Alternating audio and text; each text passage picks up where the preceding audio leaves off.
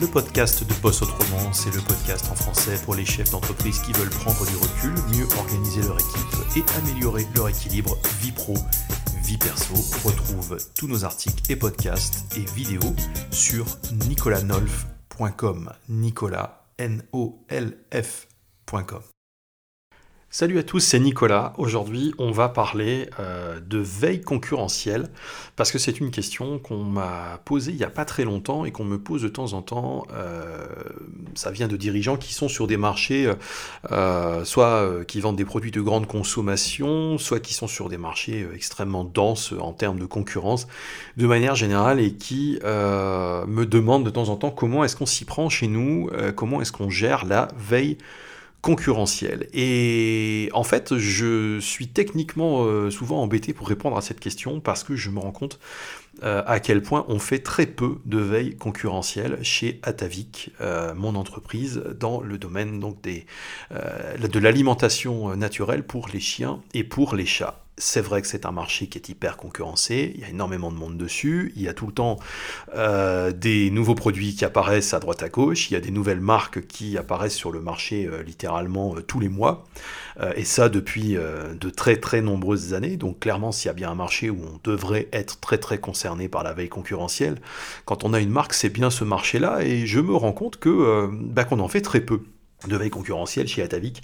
Et donc plutôt que d'essayer maladroitement de répondre euh, très techniquement à comment est-ce qu'on fait, puisqu'on en fait si peu, je me suis dit, ben tiens, on va réfléchir à pourquoi est-ce qu'on en fait aussi peu. Parce que je me rends compte qu'en fait, il y a d'excellentes raisons à ça, euh, alors que d'autres que nous, euh, autour de nous, font beaucoup plus de veille concurrentielle qu'on ne le fait.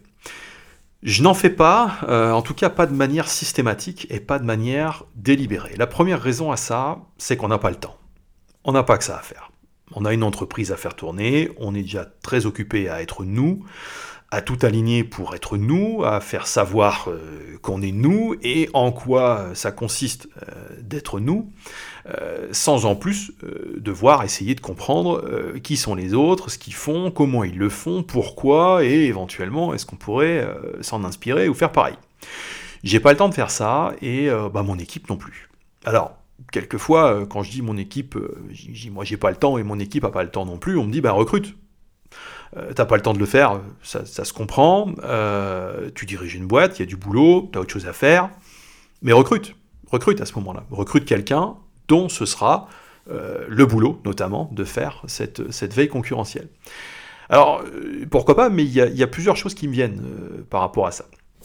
Recruter quelqu'un pour faire de la veille concurrentielle, alors, entre autres choses sans doute, hein, parce que j'imaginerais pas recruter quelqu'un qui ne ferait que ça de sa journée, j'ai envie de dire comment est-ce qu'on irait recruter la personne?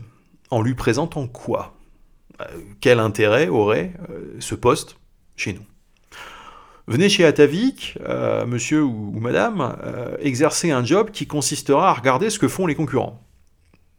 J'ai énormément euh, de mal à concevoir que quelqu'un pourrait être intégré à notre équipe, fonctionner dans l'état d'esprit global qui est celui de notre équipe, en ayant ça comme fonction principale. Mais les gens qui postulent chez nous, en plus, bah, généralement, ils viennent chez nous pour être Atavik, pas pour s'occuper des marques concurrentes.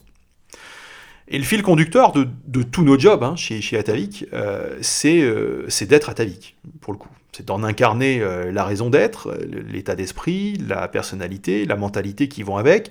Je me vois mal rappeler ça à quelqu'un qu'on a embauché, alors que sa fonction principale consisterait à regarder ce que font les autres.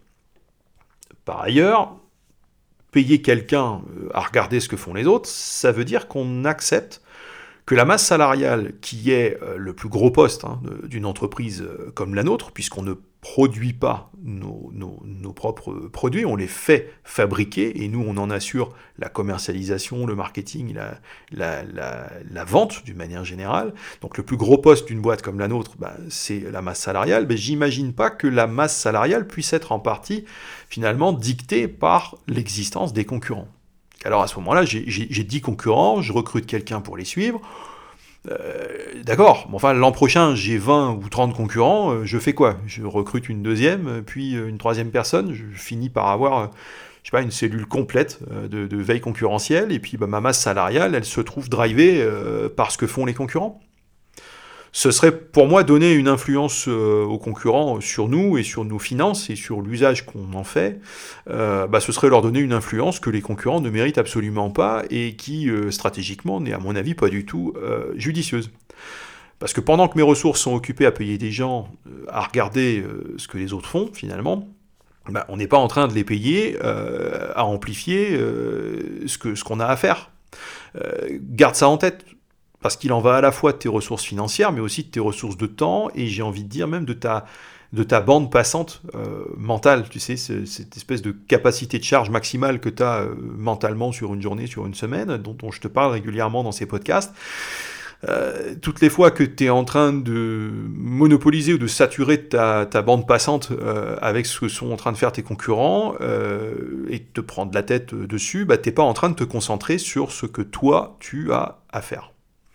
Alors je dis pas qu'il faut jamais le faire, euh, je dis pas qu'on le fait pas du tout, euh, y a, je dis pas qu'il n'y a pas de temps en temps des choses à remarquer euh, chez, les, chez concurrents, euh, déjà parce que des fois on se retrouve avec leur contenu publicitaire par exemple sous les yeux sans, même les avoir demandé, hein. on est comme tout le monde, on est sur les réseaux sociaux notamment et donc, on reçoit les sollicitations commerciales des, des, concurrents, donc on peut pas s'empêcher de, de, tomber dessus, mais pour le coup on, en prend juste la dose, je dirais, euh, bah, strictement euh, minimum, c'est-à-dire la, dose qui apparaît dans notre, dans notre fil d'actu.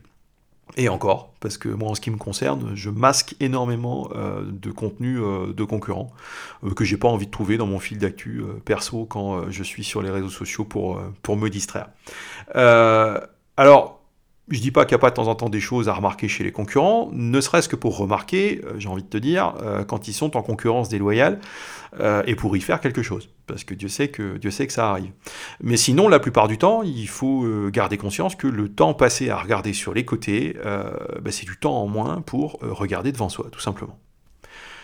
Et pour revenir à un éventuel recrutement dans le domaine de la, de la, veille concurrentielle, se pose aussi la question de la motivation de cette personne. Motiver quelqu'un tous les jours sur un job qui consisterait à aller à la recherche des best practices euh, chez les autres, honnêtement, je me vois très très mal le faire. la mission d'Atavik, euh, c'est de changer euh, la vie des chiens, la vie des chats et de leur maître par la meilleure alimentation possible. Donc c'est une mission positive. Je me vois très mal demander à quelqu'un de se lever le matin pour surveiller les concurrents, copier ce qu'ils font et le déployer pour nous. Je ne pense pas que ce soit euh, euh, très compatible avec l'envie qu'on a, nous, qui est d'avoir une mission positive et de se concentrer dessus toute la journée. Benchmarker les concurrents, de toute façon, pourquoi faire? Est-ce qu'on parle de benchmarker les concurrents pour euh, copier leurs produits, par exemple? Parce qu'il y a ça aussi. On, va faire du benchmark concurrent, d'accord, mais pour faire quoi? Pour faire comme eux? Copier leurs produits?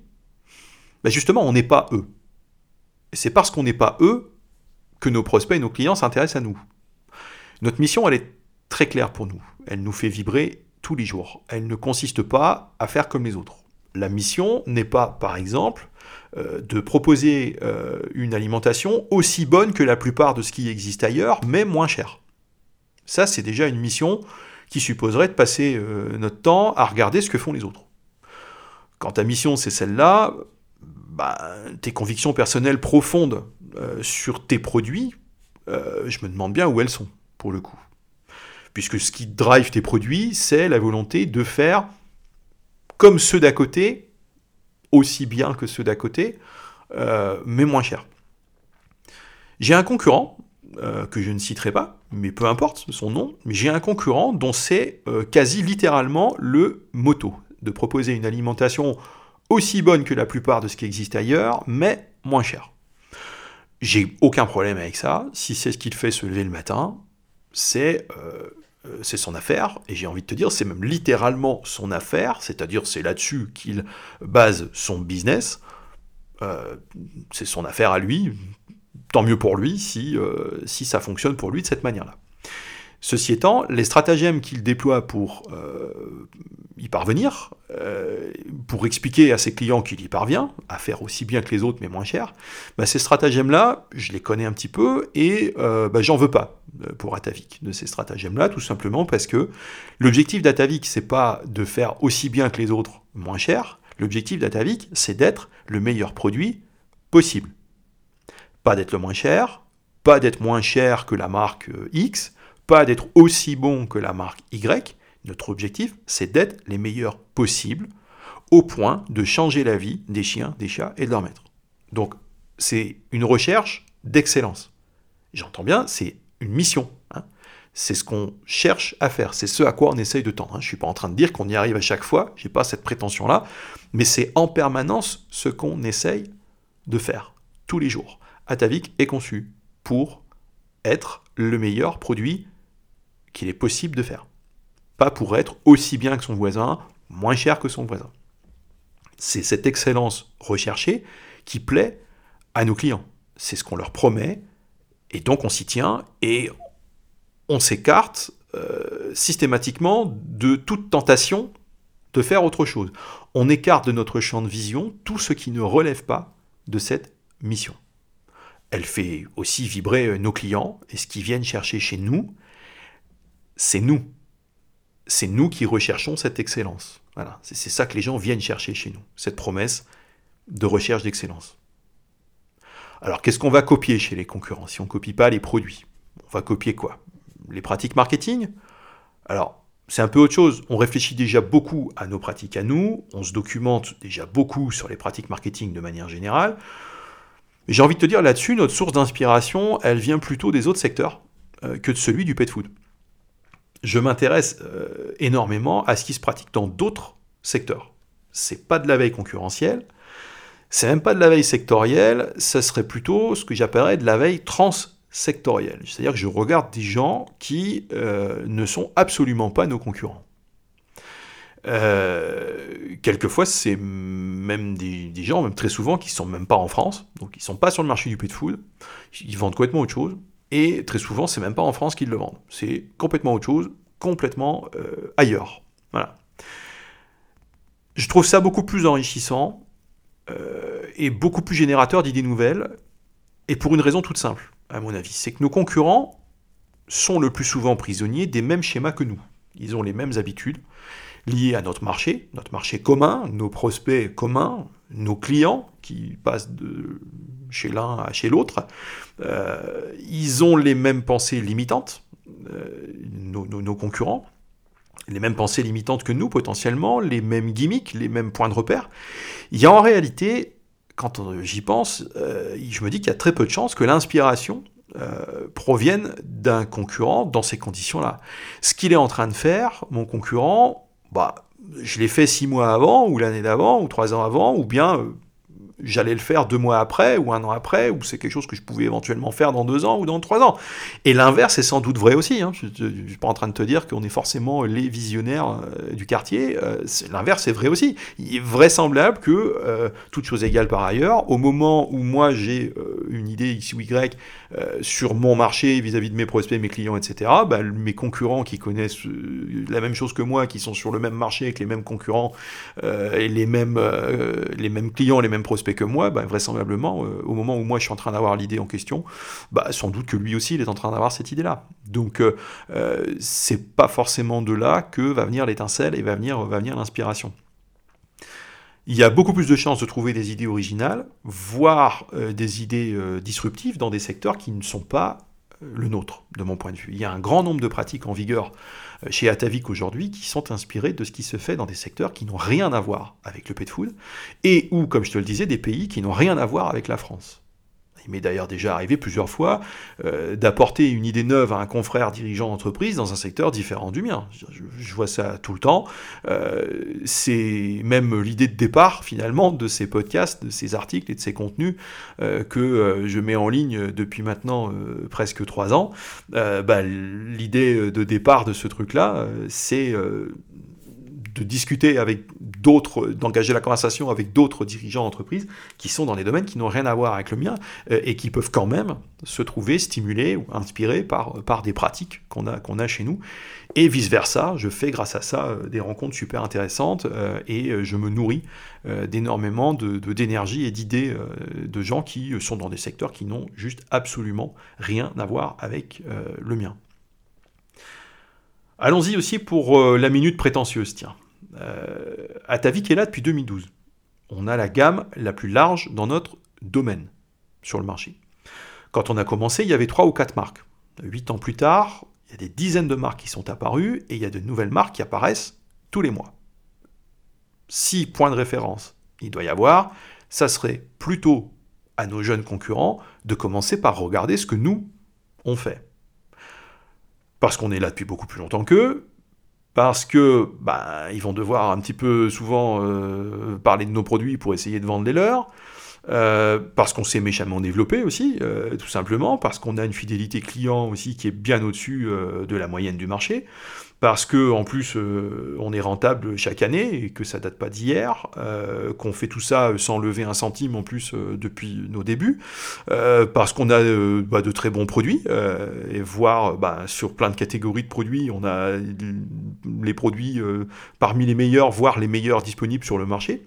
Donc pour le coup, il euh, y en a pas mal qui regardent, visiblement, ce qu'on fait. On croise pléthore de copier-coller de nos argumentaires, euh, même quelquefois des ersatz de nos slogans, euh, et un très grand nombre de ces nouvelles marques sont allées se fournir directement dans le catalogue des usines qui fabriquent pour nous. C'est d'ailleurs très très drôle de les voir ensuite déployer leurs argumentaires pour mettre en avant des produits que 20 autres jeunes marques possèdent à l'identique. Alors certains n'hésitent pas d'ailleurs à expliquer qu'ils ont fait trois ans de recherche-développement pour mettre leurs produits au point, euh, trois ans pour découvrir un catalogue en marque blanche et le feuilleter, on va dire. Euh, donc pour moi, copier des fonctionnalités produits ou carrément euh, copier les produits eux-mêmes, c'est pas, c'est pas super excitant. Il y a quelques basiques intéressants à avoir dans une gamme, évidemment, que tout le monde a, qu'on a aussi, mais au-delà des basiques, bof bof. Voilà. Alors on va copier quoi? On va copier leur discours?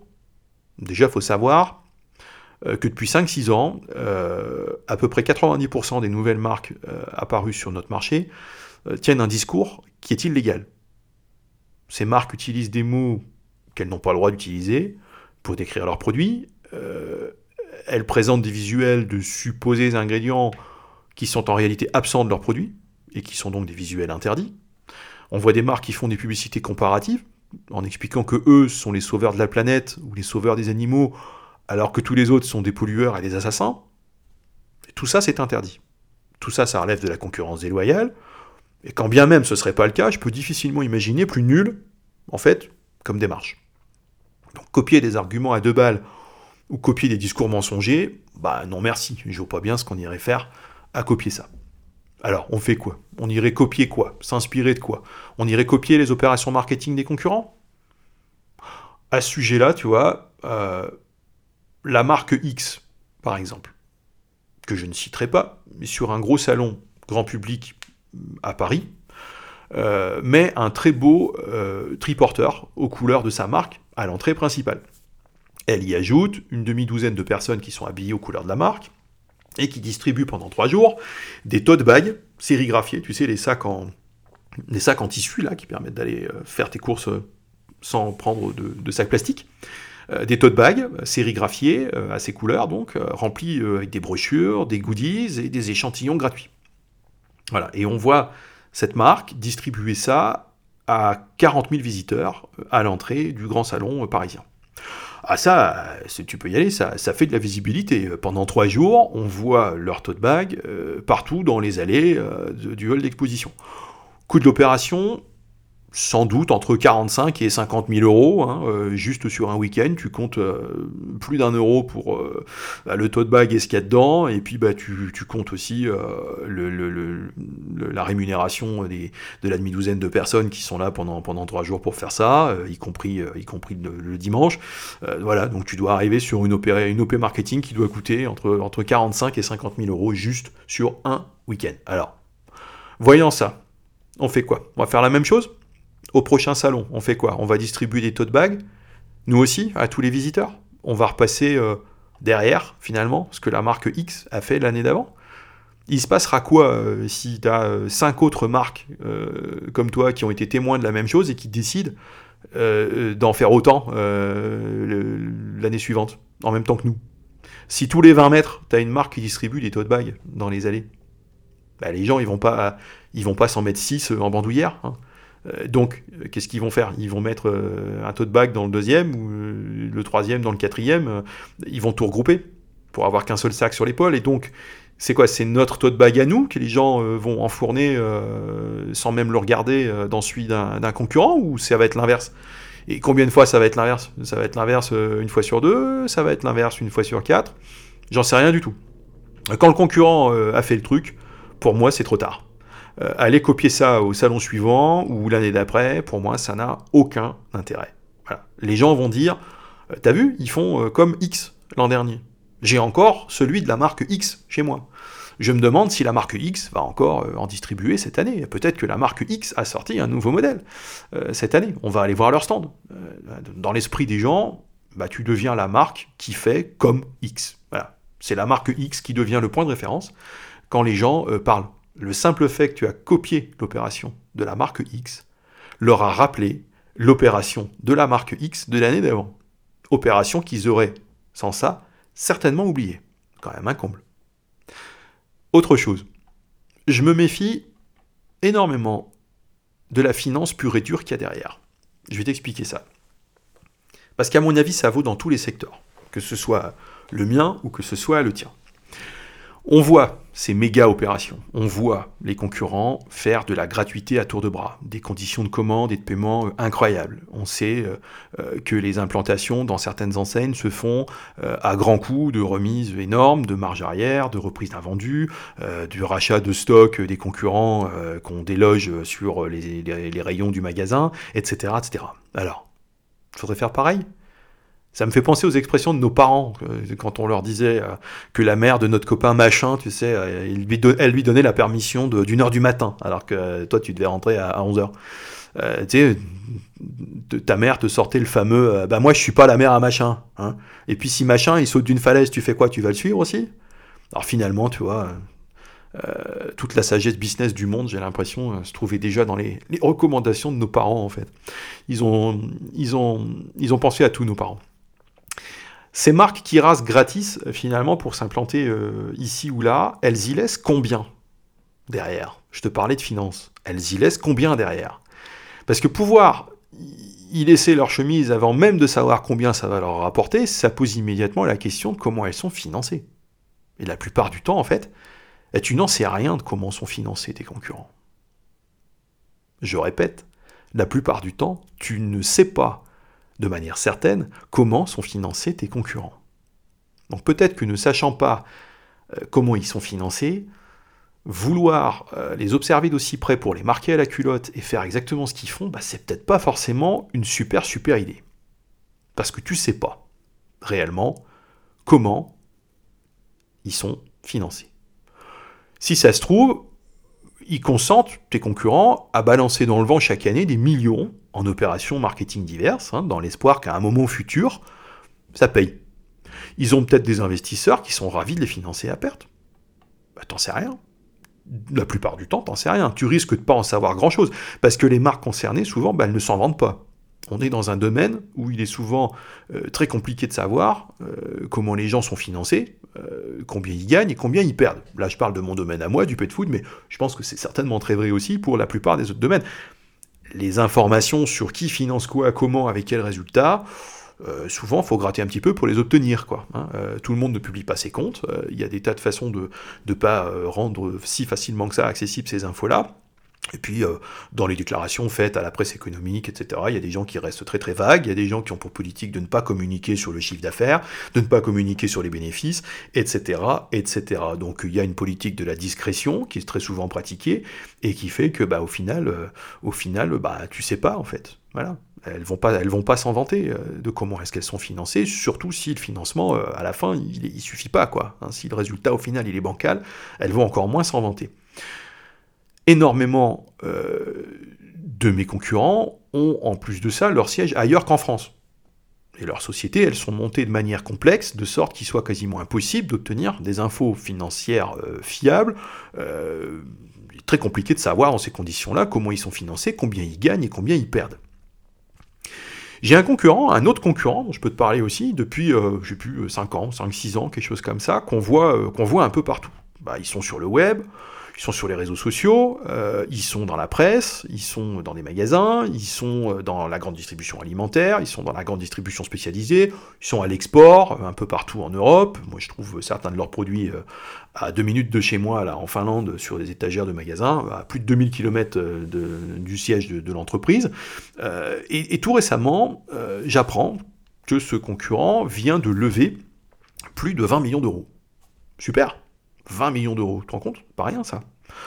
Et en même temps, bah, on apprend euh, que l'an dernier, ce concurrent a fait 15 millions d'euros de chiffre d'affaires, donc en 2019, et que ce faisant, il a perdu 3,4 millions d'euros.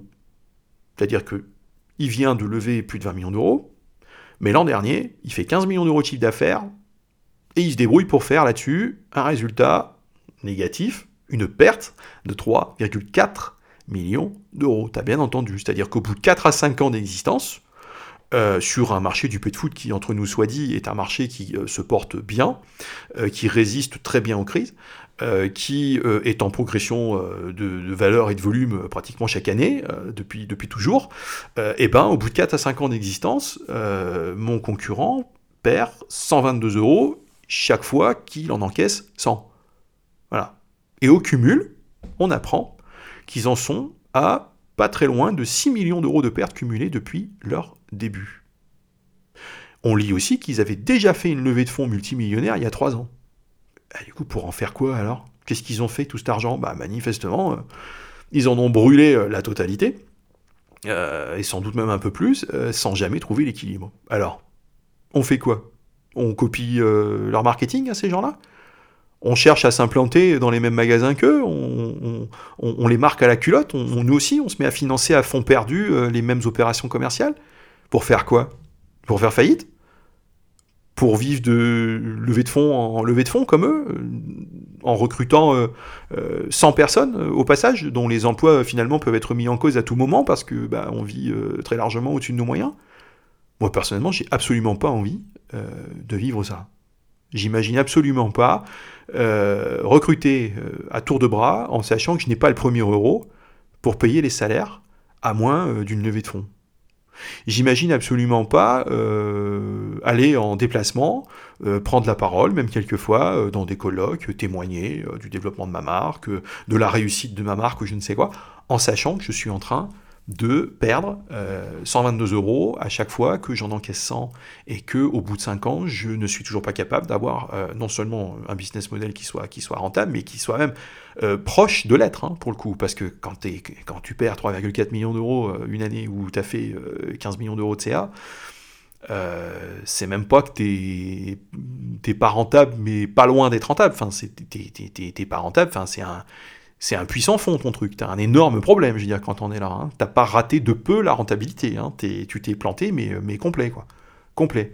Donc personnellement, moi, j'ai pas envie de vivre ça. J'imagine pas recruter les gens sans savoir comment je vais faire pour les payer, à moins d'une levée de fonds. J'imagine pas manager des gens au quotidien, les inviter à se projeter à moyen terme, à long terme chez nous, euh, alors qu'on est sur un modèle qui est mortifère et qui est entièrement dépendant des fonds de quelqu'un d'autre et du bon vouloir de quelqu'un d'autre de venir nous sauver tous les trois ans en rallongeant la sauce, en remettant, en remettant les millions qu'on a détruits euh, les années précédentes.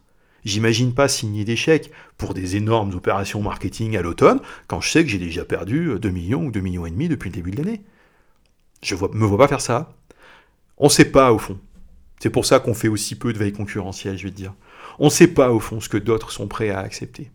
On ne sait pas exactement qui ils sont. On ne connaît pas leur dose d'aversion au risque. On ne sait pas avec quelle dose de soucis ils arrivent à aller se coucher le soir. J'en sais rien, moi. Le dirigeant de cette boîte-là. Je ne le connais pas, le mec. Je ne sais pas. Euh, il a peut-être un câblage qui, j'imagine, du coup, qui doit être très différent du mien. Euh, moi, j'aime pas devoir de l'argent.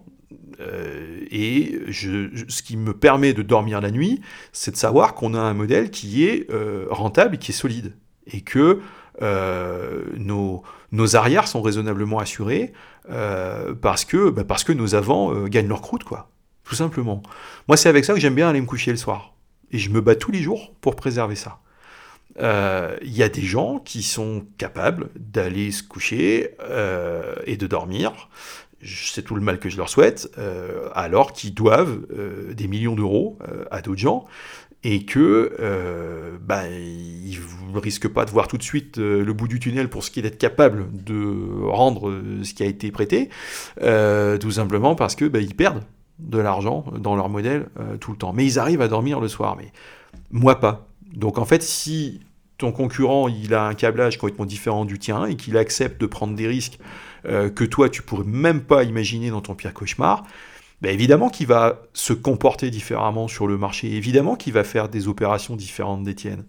Et pour le coup, euh, tu sais pas euh, si c'est un concurrent qui se voit dans ce business pour les 50 années qui viennent, si c'est le projet d'une vie pour lui, euh, si euh, ton concurrent il a envie de construire quelque chose de vraiment pérenne, pour laisser quelque chose derrière euh, à sa famille, pour laisser quelque chose, euh, je ne sais pas, à ses salariés, euh, à construire quelque chose à très long terme.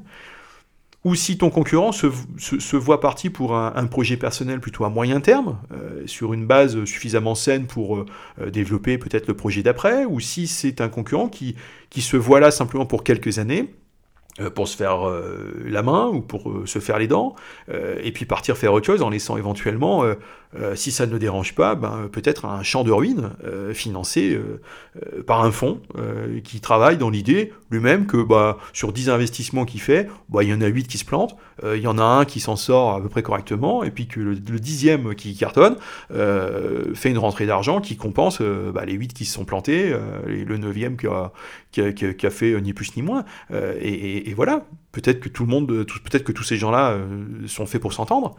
En attendant, euh, si toi c'est pas du tout ton câblage, c'est pas du tout comme ça que tu conçois les choses, parce que tu serais incapable d'aller au boulot tous les jours avec ça au-dessus de ta tête, que c'est pas ton kiff, que c'est pas comme ça que tu conçois le business, que c'est pas euh, pour vivre ça que tu décidé de monter ta boîte, euh, eh ben, eh ben, eh ben, euh, ça veut dire que c'est absolument pas du tout une bonne idée euh, d'aller suivre euh, et d'essayer de marquer à la culotte ce que font les gens d'en face, qui eux sont câblés radicalement différemment de toi et acceptent des situations avec lesquelles toi tu ne pourrais pas dormir une seule minute la nuit. Voilà. Il en faut pour tous les goûts, euh, pour tous les câblages, euh, pour tous les types de personnes. Il faut juste être, comme d'habitude, le plus au clair possible sur le type de personne que tu es toi-même.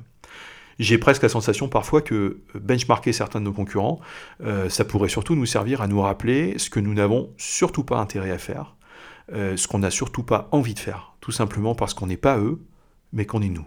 Voilà, comme d'habitude, rappelle-toi que si c'était facile, eh ben, tout le monde le ferait. Ce qui me ferait super plaisir si ce podcast t'a intéressé, c'est que tu viennes me laisser un commentaire sur mon site www.nicolanolf.com slash podcast. A plus, ciao